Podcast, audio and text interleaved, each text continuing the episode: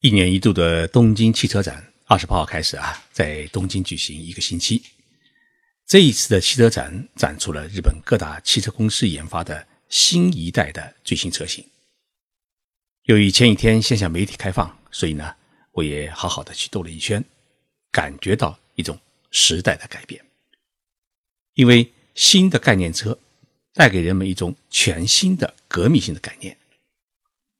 在参观车展时，刚好看到一位网友在我的微博上面向我提了一个问题，说：“徐老师，日本为什么在过去会失去二十年？”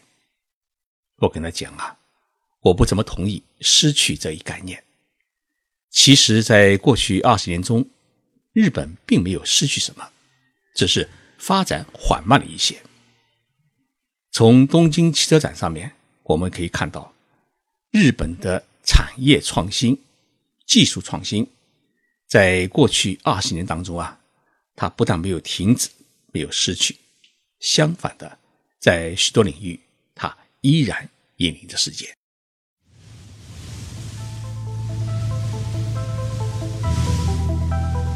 任你波涛汹涌，我自静静到来。静说日本，冷静才能说出真相。我是徐宁波，在东京。给各位讲述日本故事。东京汽车展到今年呢，已经是第四十五届。这一汽车博览会也是全世界最著名的车展之一，每年都汇聚了世界各国的最新车型。作为汽车制造大国的日本，自然是东京汽车展的主角。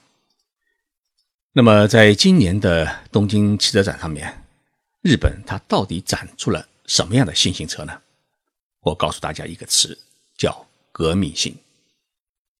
一八八六年的一月二十九号，德国大名鼎鼎的奔驰汽车公司的创始人卡尔·奔驰先生呢，将一辆装有汽油发动机的三轮车开上街头，标志着世界上第一辆汽车诞生。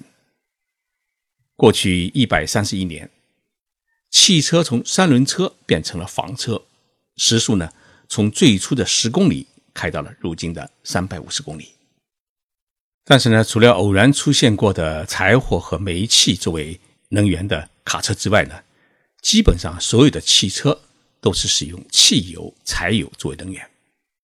但是，在这一次的东京汽车展上面，我们看到了一个颠覆过去一百三十一年历史的新技术，那就是告别燃油时代。日本六大汽车制造公司推出的新一代汽车，其动力能源都已经不再使用燃油，而是使用氢气能源和电气动力。将氢气作为汽车的新能源是丰田汽车公司的一大发明。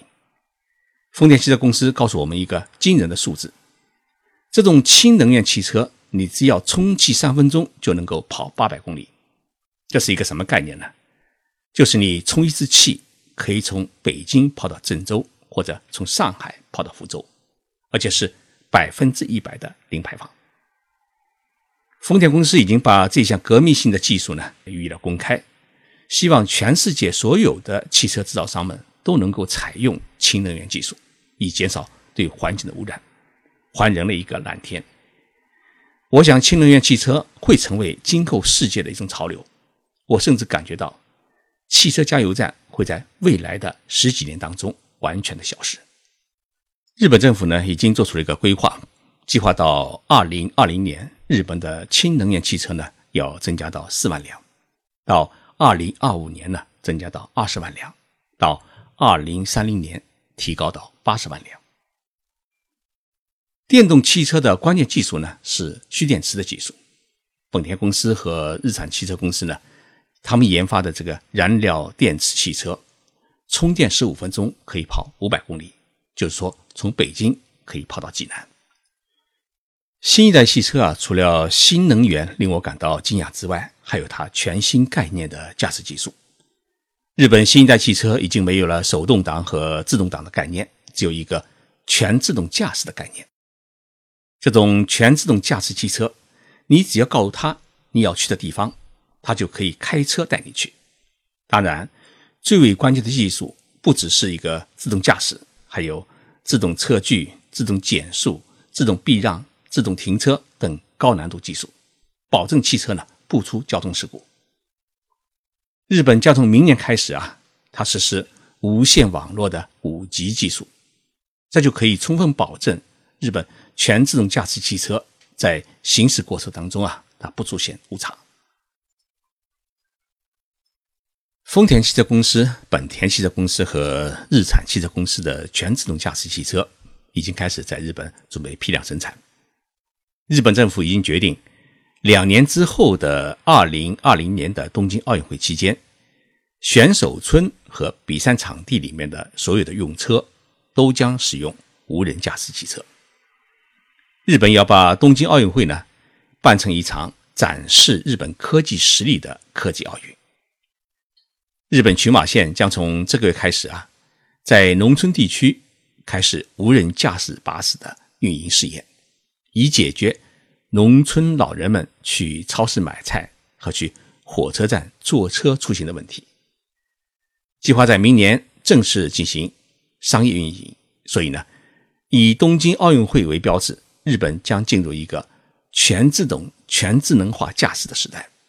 所以日本人开玩笑说啊。以后开车可能就不需要考驾照，交通警察也将面临失业。在这一次的东京车展上面，还让我改变了对于新一代汽车的认识，那就是汽车不再是一种出行的交通工具，而是可以成为一个工作和居住的空间。丰田汽车公司推出的新一代概念车当中啊，包括驾驶座在内，所有的座位都可以实施三百六十度的旋转。当汽车进入无人驾驶的全自动时候，司机他已经失去了存在的意义。于是，在行驶的车内，所有人都可以旋转自己的座位，面对面的在一起聊天，在一起开会。汽车呢，将因此而变成一个舒适的移动的会议中心，而不是一个交通工具。同时，信息技术它也有效地融入到了汽车的内装修当中。经过特殊加工后的车窗玻璃呢，它变成了一个电视的显示屏。在汽车的行驶过程当中，人们可以通过车窗玻璃来看电视，通过车窗玻璃举行电视会议，来显示各种图文和视频的资料。高智能技术让新一代汽车变成了人类的一个知心朋友。本田公司和日产汽车公司推出的新一代的概念车当中啊。汽车的感知系统能够及时的通过摄像系统感知到乘客的体温的变化，然后呢，自动的调节车内的温度，让你呢始终有一种最舒适的一种温度感。同时，这一高智能感知系统还可以通过对司机和乘客人的情绪状态的一种监控，来自动的播放音乐，或者是一个模拟小姐陪你聊天。消除你旅途的寂寞。车内的所有的系统都实行了语音指令。日本将这项技术呢称之为“理解人的技术”。汽车就像一个高智能的机器人，通过对人的理解，成为乘车人的好朋友。听完我以上的介绍，我们再回到日本失去二十年的这个话题，你是否感知到日本其实？一直在创新，一直在往前走。当然，与我们中国过去二十多年的 GDP 增长率保持百分之十以上的高速发展期相比啊，日本在过去的二十年当中，它的 GDP 的增长率一直处于零增长或者百分之二左右的增长率的水准，处于一个超低速增长的时期。日本为什么在过去二十年当中，它会发展的那么慢？主要原因是因为它过去发展过猛，出现了严重的经济泡沫。日本从六十年代开始进入经济高速发展时期，GDP 的增长率也高达百分之十以上。日本人甚至将纽约最有代表性的几栋大楼都买了下来，不少日本人喊出了超越美国的口号。到了九十年代初，日本经济呢出现了泡沫崩溃。泡沫崩溃后出现的第一个大问题就是。房地产市场价格的暴跌，跌掉了百分之五十。其次就是产能过剩的问题。由于日本实行的是完全的市场化经济，因此呢，政府不能直接对企业和市场进行行政的干预，因此，日本企业的它的产业结构调整和去产能化问题啊，它的过程就显得漫长。不过呢，喜欢抱团的日本企业面对泡沫经济的崩溃，为了去产能求生存，他们实施了相互兼并的手段。日本钢铁公司啊，原来有六十七家。通过合并呢，目前只剩下三家，包括目前正在成为话题的神户制钢公司。主力银行当时也有几十家，通过合并以后，目前也只剩下了住友三井、东京三菱、UFG、瑞穗三大主力银行。修复泡沫经济的沧桑，日本用了十年的时间，然后在二零零零年以后啊，日本企业恢复了生机，于是出现了。大规模的向外投资，三万多家日本企业大量投资中国，就是在二零零年之后出现的。最近几年啊，我们又看到了日本的传统的家电产业进入了一个更新换代的时期。包括中国和韩国在内的一些亚洲国家，不仅技术水平和制造能力已经得到了很大的提高，而且由于成本比日本低，因此呢。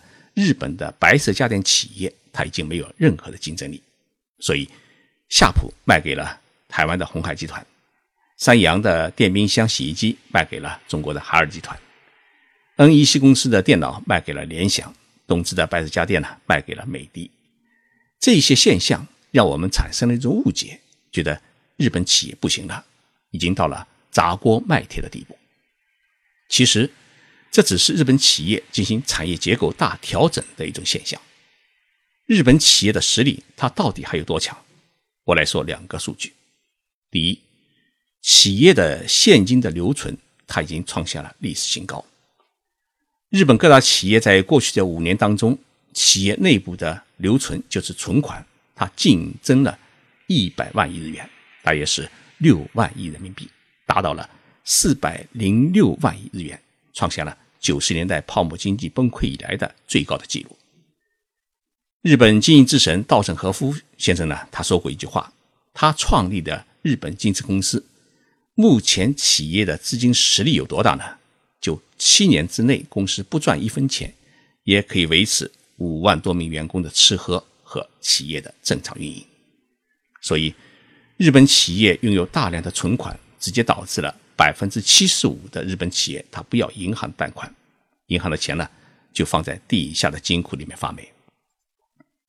第二呢，日本的技术专利数量目前依然占据世界第二位，拥有大量的资金，使得日本企业它愿意投资新技术的研发。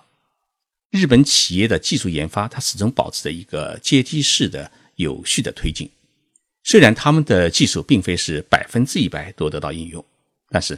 不断创新的技术能够保证日本企业，尤其是它的制造业，能够及时的应对国际市场的变化和新产业发展的需要。